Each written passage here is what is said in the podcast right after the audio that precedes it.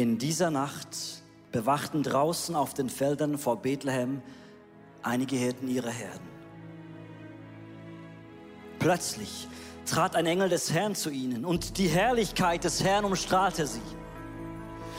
Die Hirten erschraken sehr, aber der Engel sagte, fürchtet euch nicht. Ich verkünde euch eine Botschaft, die das ganze Volk mit großer Freude erfüllen wird. Heute.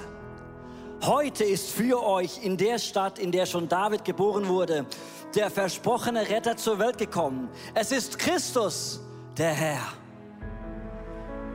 Und daran werdet ihr ihn erkennen. Das Kind liegt in Windeln gewickelt in einer Futterkrippe.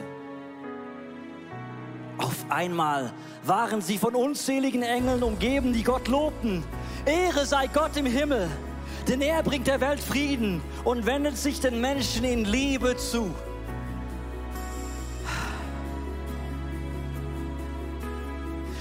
Nachdem die Engel in den Himmel zurückgekehrt waren, beschlossen die Hirten, kommt, kommt Leute, wir gehen nach Bethlehem.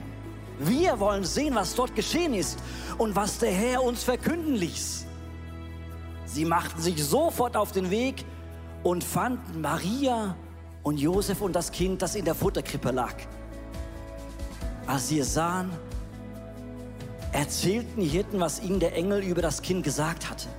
Und alle, alle, die ihren Bericht hörten, waren darüber sehr erstaunt.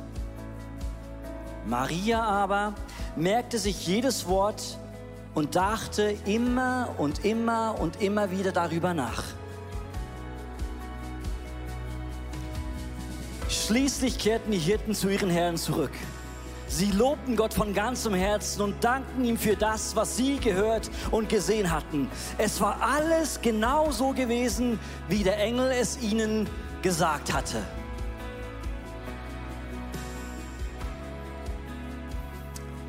Der Himmel kam auf die Erde.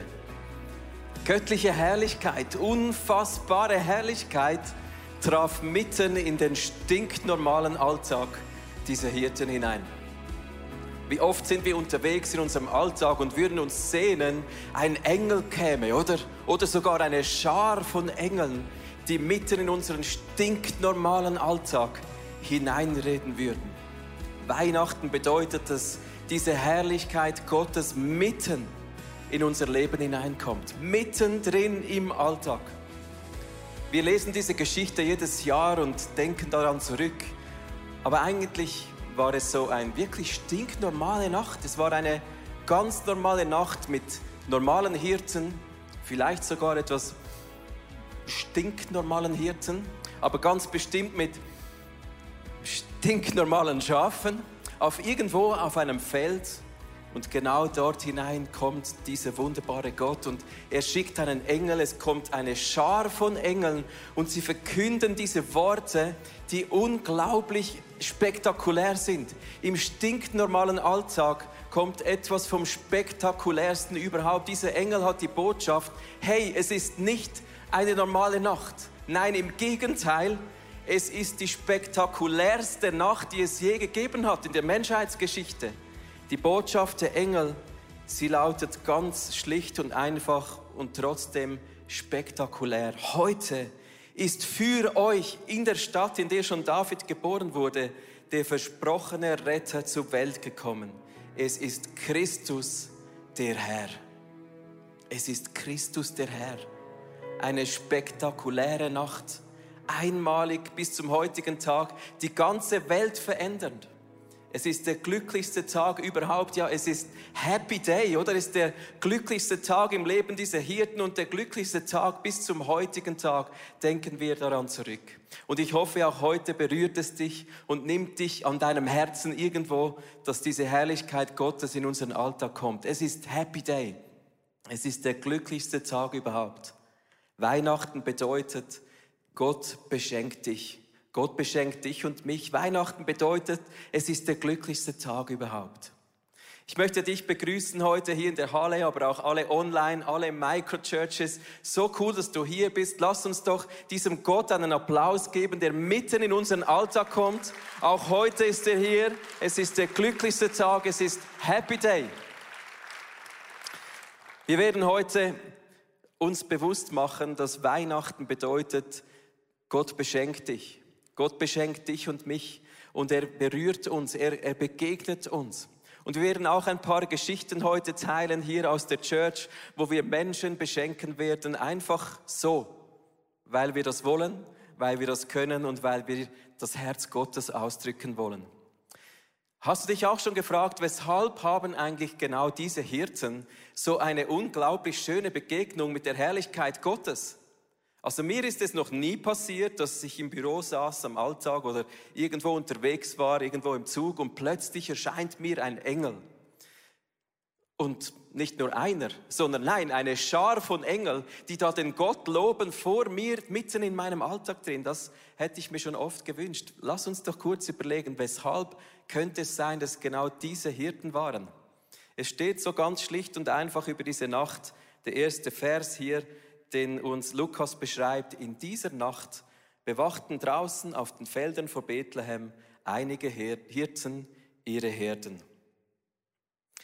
Ich habe mich so eingelesen in die Auslegungen verschiedener messianischen Rabbiner und was mich berührt hat, ist die Tatsache, dass diese Hirten nicht irgendein Feld von Schafen bewachten, sondern es waren die Felder, die ganz nahe am Tempel waren, in den Vororten von Jerusalem. Bethlehem ist nur so eine Handvoll Kilometer entfernt von Jerusalem. Es bedeutet, dass diese Schafe, die sie dort bewacht haben, das waren Schafe bestimmt für den Tempeldienst.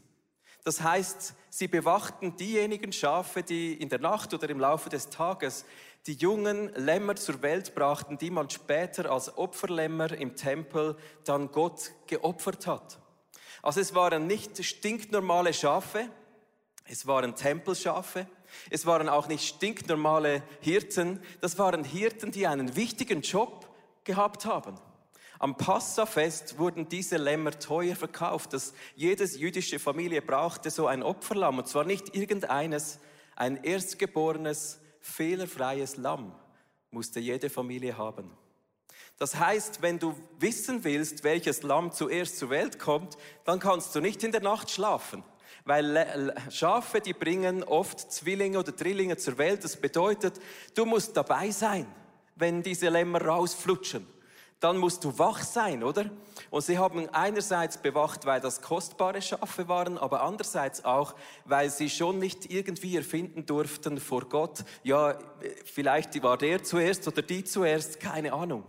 Nein, das, das, das war wichtig, dass sie dabei waren und das erstgeborene Lamm bezeichneten, anmalten, damit man später wusste, welches das erstgeborene Lamm war.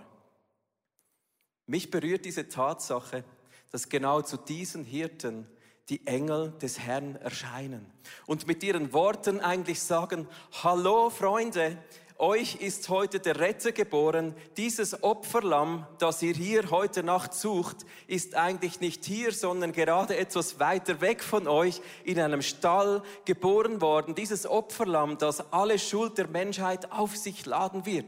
Eine unglaublich tiefgründige Bedeutung.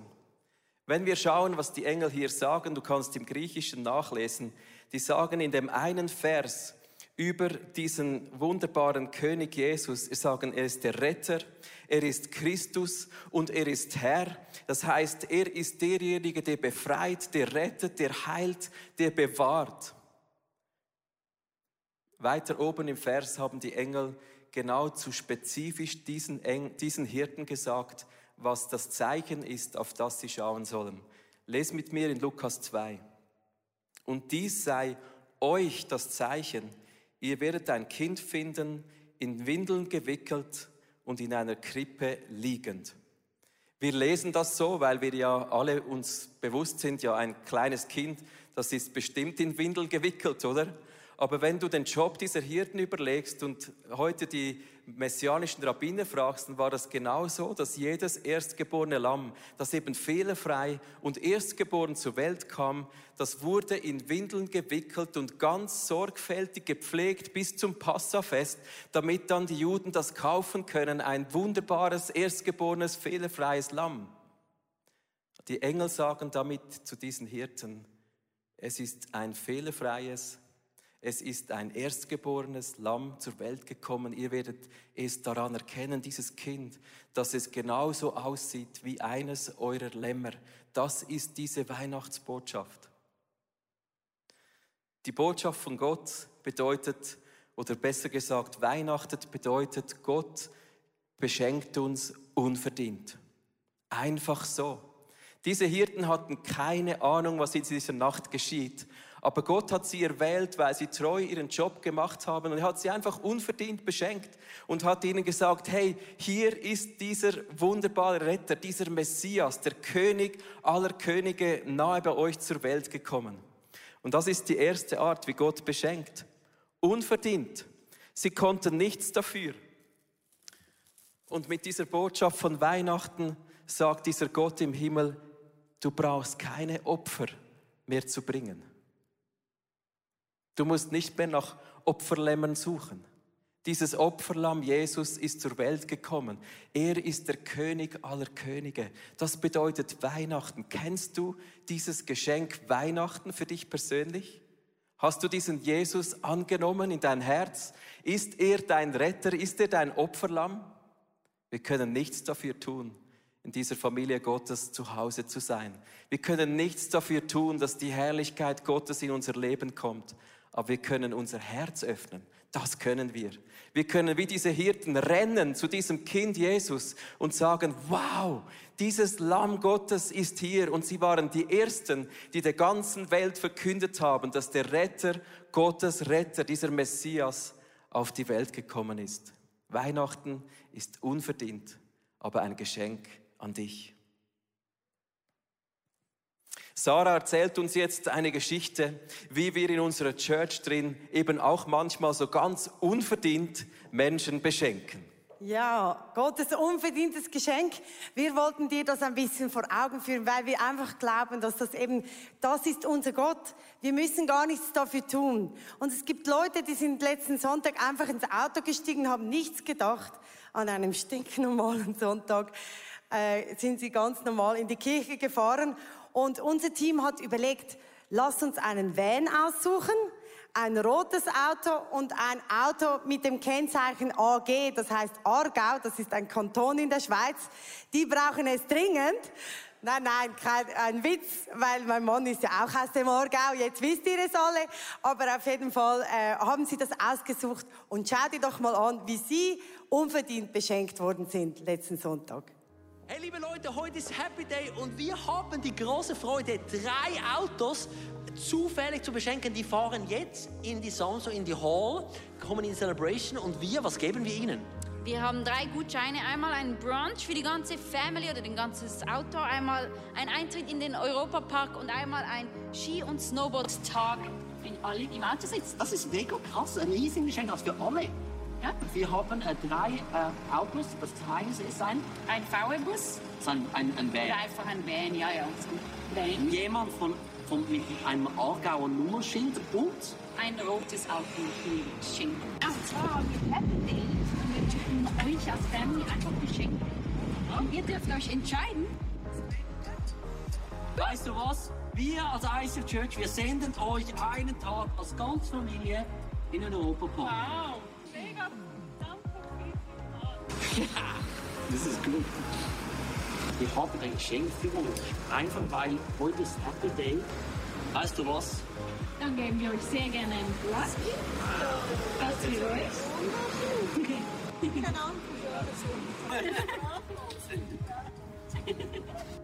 Komm, wir gehen schon mal ein bisschen näher. Wir haben ein Geschenk für dich. Du bist auserwählt worden heute. Gehst du Skifahren oder Snowboarden? Ja, ja, weißt du wie? Hast du es Also gerne? Also Snowboard nicht, aber Ski, Ski fahre ich gerne. Wir Sehr senden gut. dich auf die Piste. Hast du noch Freund, Familie, Mann? Ja, ja, ich habe Familie, genau. Yes, und das ist es gewesen mit unseren drei Gutscheinen. So cool. Äh, dann zurück zu dir, Michi. Das war super. Yeah, Happy Day. Weihnachten bedeutet, Gott beschenkt uns unverdient. Die Geschichte dieser Hirten zeigt uns, hey, Weihnachten ist ein unverdientes Geschenk. Manchmal trifft es einem mitten im stinknormalen Alltag drin. Die nächste Geschichte, die uns bewegt an Weihnachten, ist die Geschichte der Weisen aus dem Morgenland.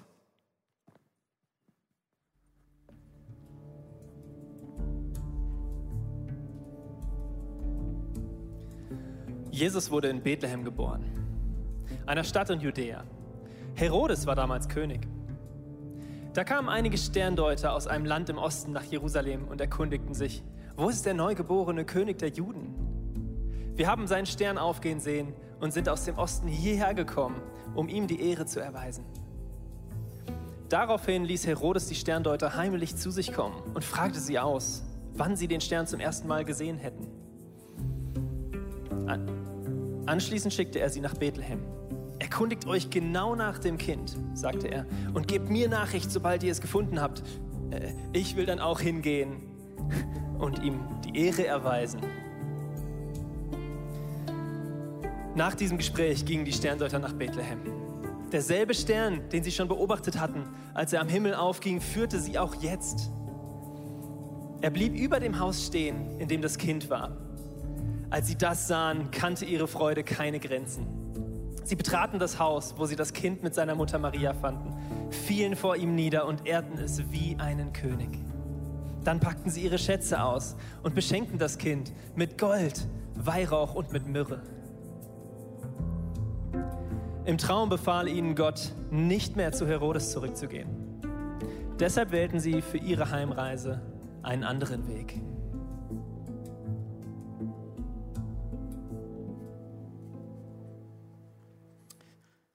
Diese Geschichte ist eigentlich fast etwas das Gegenteil der Hirtengeschichte. Eigentlich ist praktisch gar nichts hier stinknormal. Diese Menschen kamen aus einem fernen Land im Osten. Sie waren weise, man weiß nicht genau, was sie wirklich waren. Wir werden das später anschauen. Und die wussten von der Geburt eines Königs, von dem irgendwie gar niemand etwas wusste. Von dieser Geburt, hatte niemand eine Ahnung dort in diesem Land. Sie kommen mit dieser Behauptung zu Herodes, zum aktuellen König und sagen, wir kommen her, um diesen neugeborenen König zu ehren. Tut er kam etwas ins Schwitzen, weil er wollte ja noch lange König sein. Und über Herodes weiß man, der schreckte auch nicht davon zurück, seine eigene Familie umzubringen, um möglichst lange selber an der Macht zu bleiben. Es war irgendwie gar nichts normal an dieser Story. Und ich möchte mit dir kurz anschauen, wer waren denn diese Weisen, diese Sterndeuter aus dem Morgenland? Heute, wenn wir diese Geschichte hören, ist es meistens verbunden mit drei Königen oder diesem äh, Balthasar, Melchior und äh, wie heißt er noch, der Kasperli. Also irgendwelche Namen, die kamen irgendwo her, aber die stehen sicher nicht in der Bibel, weil das ist der einzige Text bei Matthäus, wo diese Geschichte überhaupt vorkommt. Wer waren diese Leute? Lass uns noch mal den Vers kurz lesen, wo die Leute hier eingeführt werden. Matthäus 2, Vers 1. Da kamen einige Sterndeuter aus einem Land im Osten nach Jerusalem. Wenn wir die griechischen Wörter anschauen, dann steht hier für Sterndeuter Magoi. Das ist wirklich das Wort für Magier, für Sterndeuter, Astronomen. Das sind aber auch Priester aus dem Volk der Meder. Das hat man heute unglaublich viel geforscht. Es gibt auch verschiedene Meinungen der Theologen, aber die Mehrheit der Theologen einigt sich darauf, dass dies weise Männer aus dem Land der Meder war. Das war früher das Babylon, heute ist das Iran. Das ist eine Stadt, die heißt Ek Ekbatana. Heute gibt es die immer noch, das ist Ekbatan. Und man weiß oder man nimmt an, dass diese eine, eine Familie von Leuten waren, die aus dieser Daniel-Dynastie kamen. Daniel als jüdischer, im, als jüdischer Mann im Exil Babylons hat ja damals den Königen gedient. Und diese 600 Jahre dazwischen gab es eine jüdische Gemeinschaft, die dort blieb in Babylonien und die bis heute wird dort eigentlich, werden jüdische Vorfahren wie die Esther, der Mardochai, werden dort verehrt. Also man weiß, es gab eine große jüdische Community dort, die bis heute sich standgehalten hat. Und das sind Leute, die haben die Sterne gedeutet. Das waren weise Männer und Frauen, die eine Community bilden, die einerseits die Sterne kannten und sich eine wissenschaftliche Sicht über die Astronomie verschafften und zum anderen aber auch die jüdischen ähm, Vorhersagen der Bibel kannten. Die kannten diese Prophezeiungen aus der Bibel über die Geburt eines Messias, der eines Tages in Bethlehem geboren sein wird. Also es waren spezielle Männer, man weiß, die waren wahrscheinlich auch reich, vermögend, es waren die Gebildeten, die Gebildeten, die damals die Könige in dieser Region zum König machten. Und die Leute, die hatten in ihrer geistlichen Suche, in ihrer Sehnsucht, diesen Messias zu kennen, hatten sie an die Sterne geschaut, über 600 Jahre, Generationen von Männern und Frauen, die eine geistliche Not in sich hatten und sagten, Gott, wo bist du? Wo ist dieser Erlöser? Wir lesen von dem in der Bibel. Wir schauen an den Himmel, aber wir sehen nichts. Und beim kleinsten Zeichen, wahrscheinlich nicht beim kleinsten, sondern da streiten sich auch die Leute bei einem deutlichen Zeichen, das am Himmel geschehen sein muss. Man nimmt an, eine Konstellation von Jupiter und Saturn, die sich dreimal wiederholt hat, haben sie aus dem Himmel gelesen und gesagt, das muss die Geburt eines Königs sein und sie folgten diesem Zeichen am Himmel in ihrer geistlichen Sehnsucht, in ihrem Hunger, in ihrem Durst, diesen König zu kennen und diesen König zu ehren, den sie über 600 Jahre lang sich gesehnt hatten, endlich willkommen zu heißen. Sie waren ja diese Weisen, diese Königsmacher. Und so machten sie sich auf, ihr habt die Karte eingeblendet gesehen, auf einen weiten Weg in dieser geistlichen Suche. Was mich berührt an dieser Geschichte, ist die Tatsache, dass wir lesen, sie waren da. Die waren pünktlich dort. Die waren nicht zu spät, die waren auch nicht zu früh. Diese Menschen mit ihrer geistlichen Not, mit ihrer Sehnsucht, Gott zu kennen, diesen Messias zu sehen, die waren ganz genau auf dem Punkt, am richtigen Ort, zur richtigen Zeit. Und damit sagt Gott, hey, ich sehe deine Not und ich nehme sie ernst und ich begegne ihr. Und diese Könige, Weisen, Königmacher, diese Weisen, diese Sterndeuter, die sind bis heute, du siehst eine Zeichnung symbolisch, man weiß, die waren da und wir lesen von denen jede Weihnachten und Gott ist ihnen begegnet. Weihnachten ist ein Geschenk in deiner Not. Weihnachten ist ein Geschenk in jeder Not, die du in deinem Leben hast. Gott kennt dich. Er sagt im Psalm 50, Vers 15, rufe mich an in der Not und ich will dich retten. Ich will dir nahe sein. Vielleicht hast auch du eine geistliche Not, dass du dir schon lange wünschst, endlich diesen Gott kennen zu können oder dass du dir wünschst, dass Gott dir persönlich begegnet, dann lade ihn ein, rufe ihn an in deiner Not. Vielleicht ist deine Not aber körperlicher Art, dass du Heilung brauchst, dass du eine Berührung dieses Gottes in deinem Körper brauchst, dann rufe ihn an in deiner Not. Vielleicht brauchst du finanziellen Durchbruch, vielleicht brauchst du Durchbruch in deinem Herzen, Verletzungen, Enttäuschungen, die dir widerfahren sind und du sitzt mit deinem zerbrochenen Herzen da, dann spreche ich dir zu, Weihnachten heißt, Gott trifft dich in deiner Not und er hört deinen Schrei. Sarah, wie leben wir das heute, diesen Happy Day in der yeah. Not? Happy Day in der Not. Der Gott ist der gleiche damals wie heute. Und uns hat als Kirche eine Geschichte berührt von einer Person in unserer Kirche.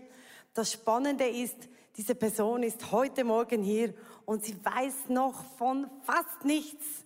Ein bisschen hat sie eine Ahnung, aber sie ist heute Morgen hier.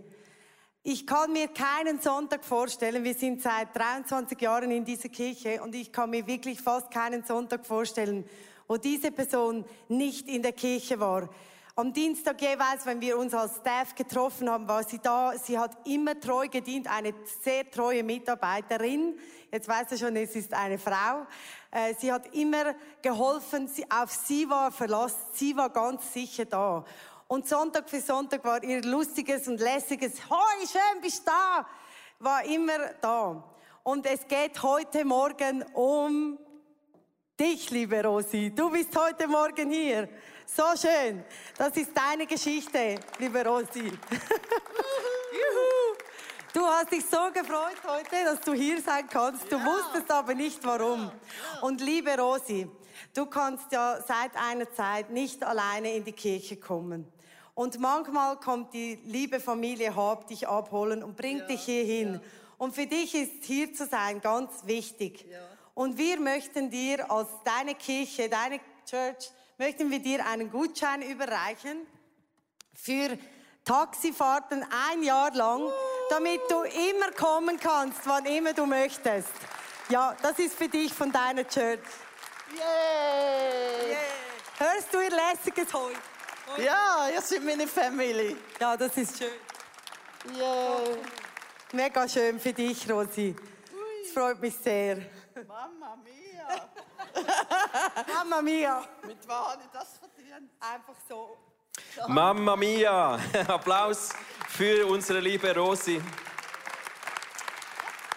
Ja, Weihnachten ist Gottes Geschenk an dich in deiner Not. Und das ist so berührend, wie Gott unsere Not sieht. Er kennt sie. Und wenn wir heute diese Geschenke geben, dann geben wir dem Herz Gottes Ausdruck für einzelne Leute. Aber es gilt genau auch für dich, für jede Person. Ob du live hier vor Ort bist, zuschaust, irgendwo unterwegs bist, in einer Microchurch. Gott sieht deine Not und er begegnet dir. Das ist der Herzensausdruck von Weihnachten. Er kommt mitten hinein in unsere Geschichte.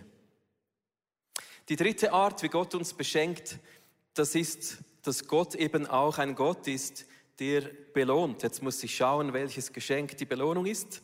Hier. Weihnachten bedeutet auch, es ist ein Geschenk, mit dem Gott uns belohnt. Weshalb Belohnung?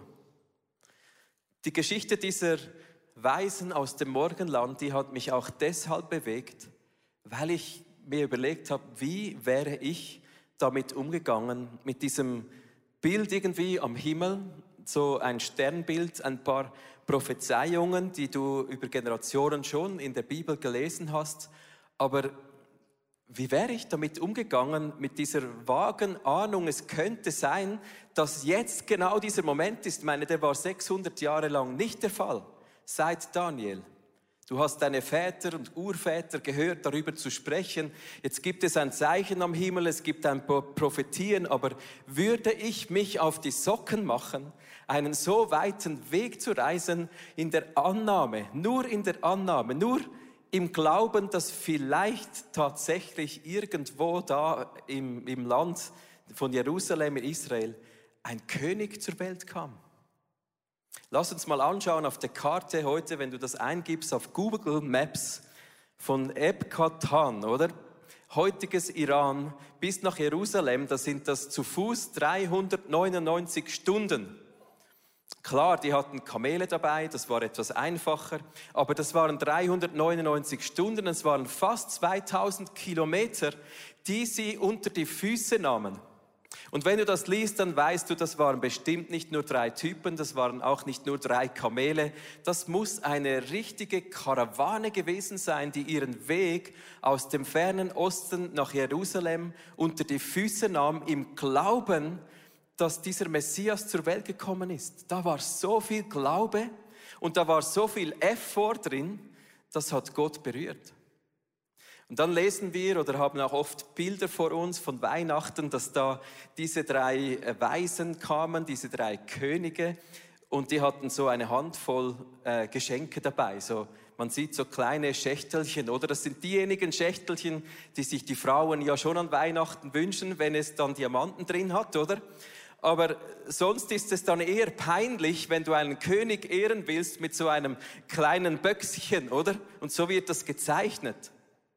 Freunde, das, waren, das war eine Karawane voller wertvollen Schätze, die sie vom Osten nach Jerusalem und dann nach Bethlehem in diesen Stall brachten. Das war ein absurdes Bild. Eine Karawane mit, mit den Königmachern aus dem Osten, die in einem komischen Stall ein Kind ehrten mit Gold, mit Weihrauch, mit Myrrhe. Das sind Geschenke, die haben in sich so viel Symbolik, dass wir darüber in einer anderen Message in dieser Adventszeit reden möchten. Die haben den König mit königlichen, priesterlichen Geschenken geehrt. Das war Worship. Diese Menschen aus dem Osten, die brauchten keine Engel, die ihnen erschienen. Die haben den Himmel angeschaut, die Prophetien geglaubt und sind losgezogen. Und sie kamen zu diesem Kind und wir lesen dort, sie knieten vor diesem Baby in den Windeln gewickelt wie ein Lamm, knieten sie nieder und beteten es an. Das berührt mich. Und das hat auch Gott berührt. Dieses Herz, dieser Wille, diesen König zu ehren.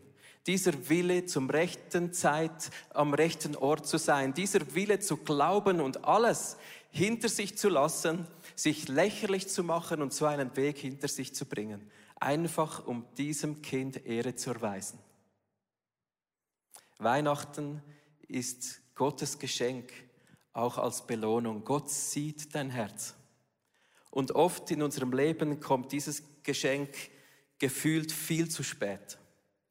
Wir haben doch alles gegeben, wir haben doch alles geglaubt, wir haben auch unsere 2000 Kilometer hinter uns gebracht, vielleicht schon mehr als 399 Stunden gefühlt einen Weg hinter uns gebracht, um dieses Herz Gottes zu finden, aber es ist leider noch nicht so. Wir sehnen uns nach einem Durchbruch, wir haben Sehnsucht nach einem Wunder, wir haben auch unseren Teil gebracht. Und ich möchte dir zusagen, Gott sieht dein Herz. Auch wenn du in einer Spannung vielleicht drinstehst, Gott möchte dich auch belohnen. Weihnachten heißt, Gott belohnt uns. Schau, Gott ist ein Gott, der belohnt. Es stehen viele Verse in der Bibel, wo steht, wer sät, der wird ernten. Wenn du mich suchst, wirst du mich finden. Und eines Tages im Himmel werde ich dir geben, gemäß deinen Taten. Es gibt einige Bibelverse, die nicht nur aus Gnade haben wir Geschenke, sondern Gott schaut unser Herz an. Und ich möchte dich heute ermutigen, bleib dran an diesem Gott, bleib dran, wenn es gerade auch schwer ist. Heute Morgen hören wir, hören wir die Geschichte von Mirella, einer Frau in unserer Church. Melanie liest uns diese Geschichte vor.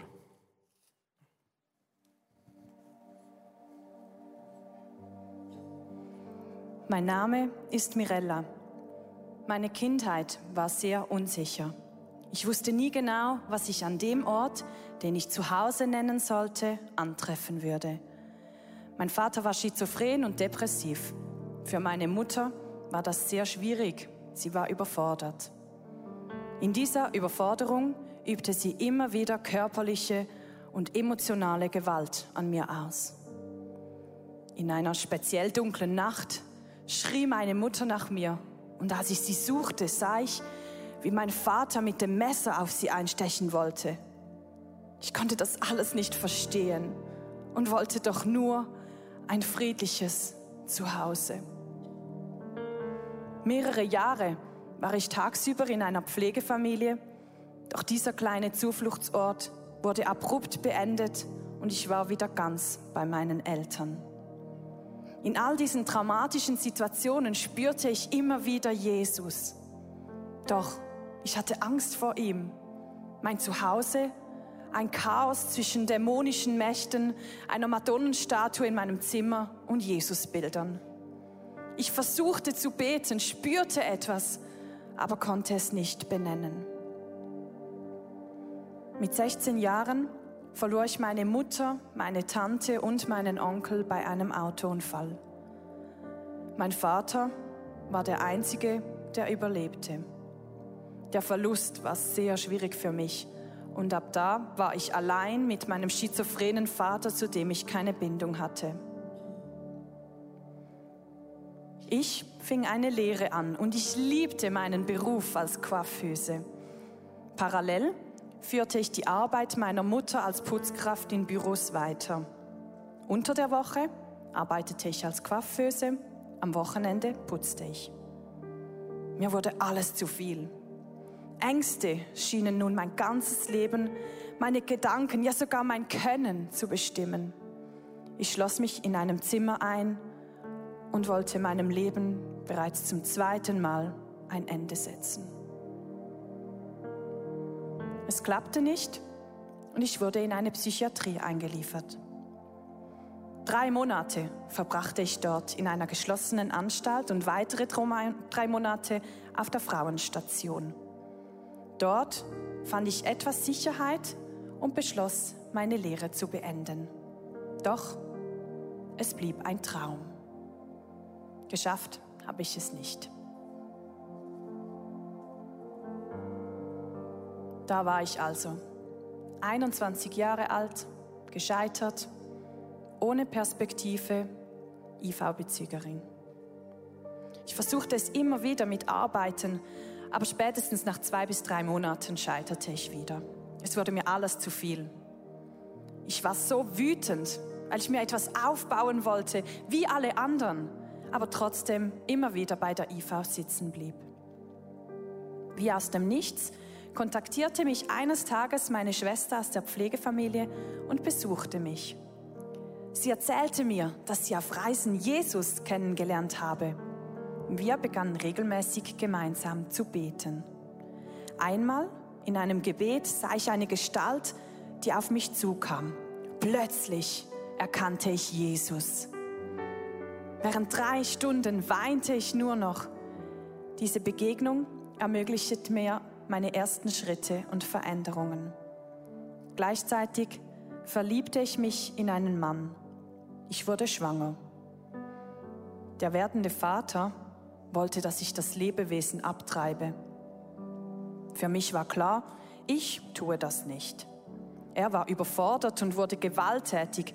Er konsumierte Drogen und Alkohol, er betrug und belog mich.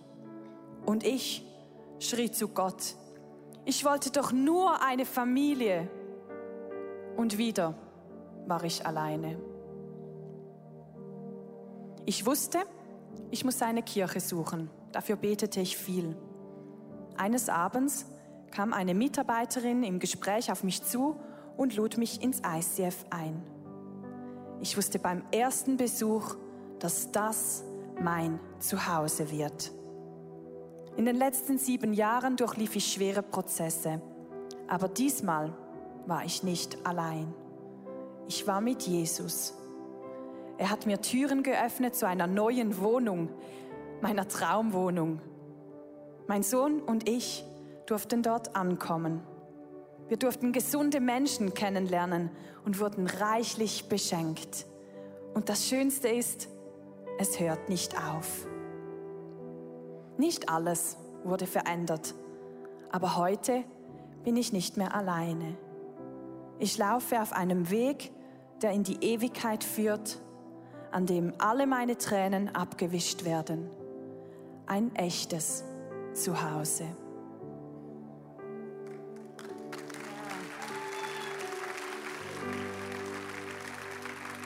Eindrücklich, eindrücklich. Mirella ist einen weiten Weg gekommen. Sie ist heute Morgen hier und es berührt mich einfach. Ich habe gewusst, ich, ich muss dann weinen, aber es ist einfach das Geschenk, dass Gott uns sieht. Mirella ist ähm, Erbin auf dem Blatt und ähm, dieses Erbe ist leider nicht liquid, deshalb kriegt sie auch keine Zusatzleistungen. Und das ist für sie sehr herausfordernd. Du bist heute Morgen hier, Mirella. Das ist mega schön. Und wir haben gedacht, als Kirche, wir möchten dir etwas schenken. Und zwar, um dich ein bisschen zu entlasten, weil du keine Zusatzleistung kriegst, haben wir dir einmal im Monat einen Gutschein von der Migro über ein Jahr lang. Und nicht nur das, Mirella. Du kämpfst auch für die nächste Generation, für deinen Sohn. Und wir schenken dir den Fußballbeitrag, dass er, er liebt Fußball mit Leidenschaft. Wir schenken dir das, dass er Fußball spielen kann. Du gehst einen langen Weg und das ist deine Belohnung von Gott für dich.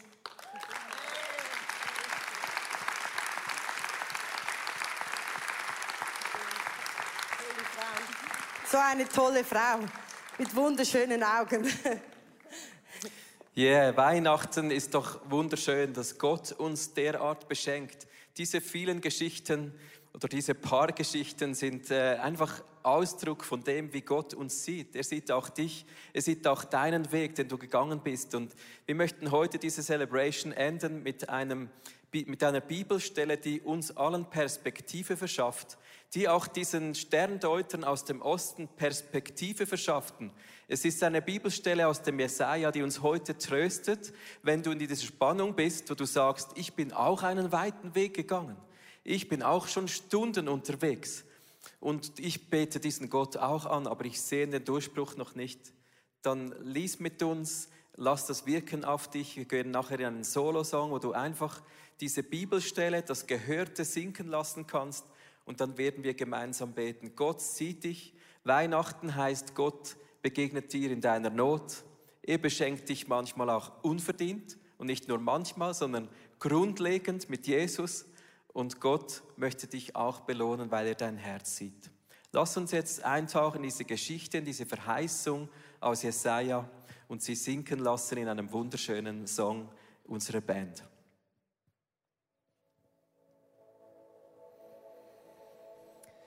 Hier auf dem Berg Zion wird der Herr, der allmächtige Gott, alle Völker zu einem Festmahl mit köstlichen Speisen und herrlichem Wein einladen. Einem Festmahl mit bestem Fleisch und gut gelagertem Wein. Dann zerreißt er den Trauerschleier, der über allen Menschen liegt, und zieht das Leichentuch weg, das alle Völker bedeckt. Hier auf diesem Berg wird es geschehen. Er wird den Tod für immer und ewig vernichten. Gott der Herr wird die Tränen von jedem Gesicht abwischen. Er befreit sein Volk von der Schande, die es auf der ganzen Erde erlitten hat. Das alles trifft ein, denn der Herr hat es vorausgesagt. In jenen Tagen wird man bekennen, er allein ist unser Gott. Auf ihn haben wir unsere Hoffnung gesetzt und er hat uns gerettet. Ja, so ist der Herr. Unsere Hoffnung war nicht vergebens. Nun wollen wir Danklieder singen und uns über seine Rettung freuen. Ich hoffe, die Predigt hat zu dir gesprochen. Du kannst mega viel mitnehmen in deinen Alltag. Es ist so cool, mit Jesus unterwegs zu sein. Wir würden sehr, sehr gerne mit dir in Kontakt treten und du kannst ganz, ganz einfach auf unsere Webseite gehen und zum Beispiel auch das ICF Church Magazin bestellen. Es kommt viermal pro Jahr raus per Post und das ist eine coole Art und Weise, um informiert zu sein, was es alles für Angebote auch gibt. Ja, und jede Woche bekommen wir Rückmeldungen von Männern und Frauen, die durch diese TV-Sendung einfach angesprochen wurden. Ihr Herz wurde von Jesus berührt. Und wenn du Teil davon sein möchtest und diese Sendungen mitfinanzieren, dann danken wir dir von ganzem Herzen, weil zusammen können wir Großes bewegen.